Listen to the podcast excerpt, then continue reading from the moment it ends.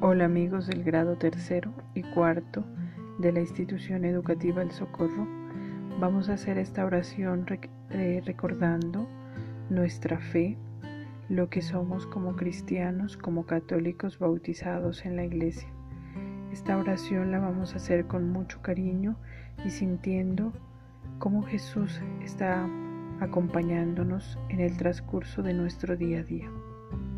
Digamos, aunque no te pueda ver, Señor, sé que te puedo sentir. Aunque no te pueda tocar, sé que tú me conduces por el camino del bien.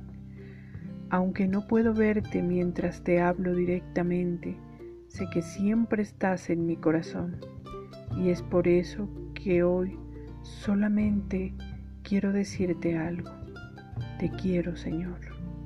Amén.